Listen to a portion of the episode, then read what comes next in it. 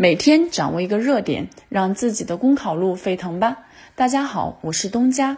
今天分享的背诵热点是引导政务新媒体规范发展。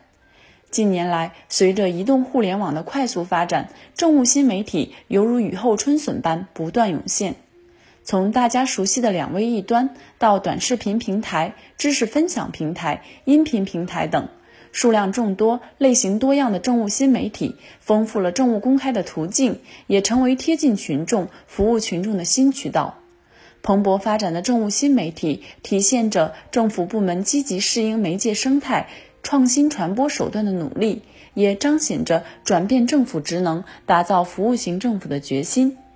然而，部分政务新媒体在运营过程中还存在着一些问题。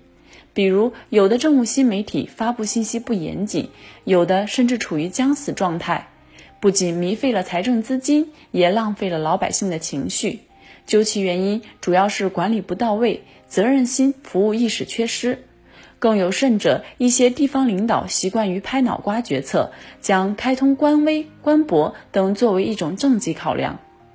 当下政务新媒体重开通轻管理、重数量轻质量、重流量轻效果的现象值得警惕。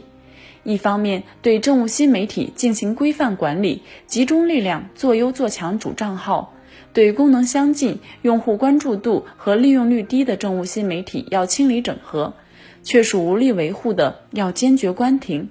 另一方面，政务新媒体的运营要注重实。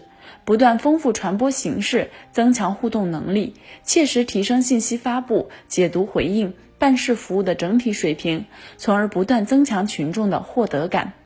以上就是今天的热点分享，更多文字版内容请关注微信公众号“公考提分营”。感谢您的收听，我们下期再会。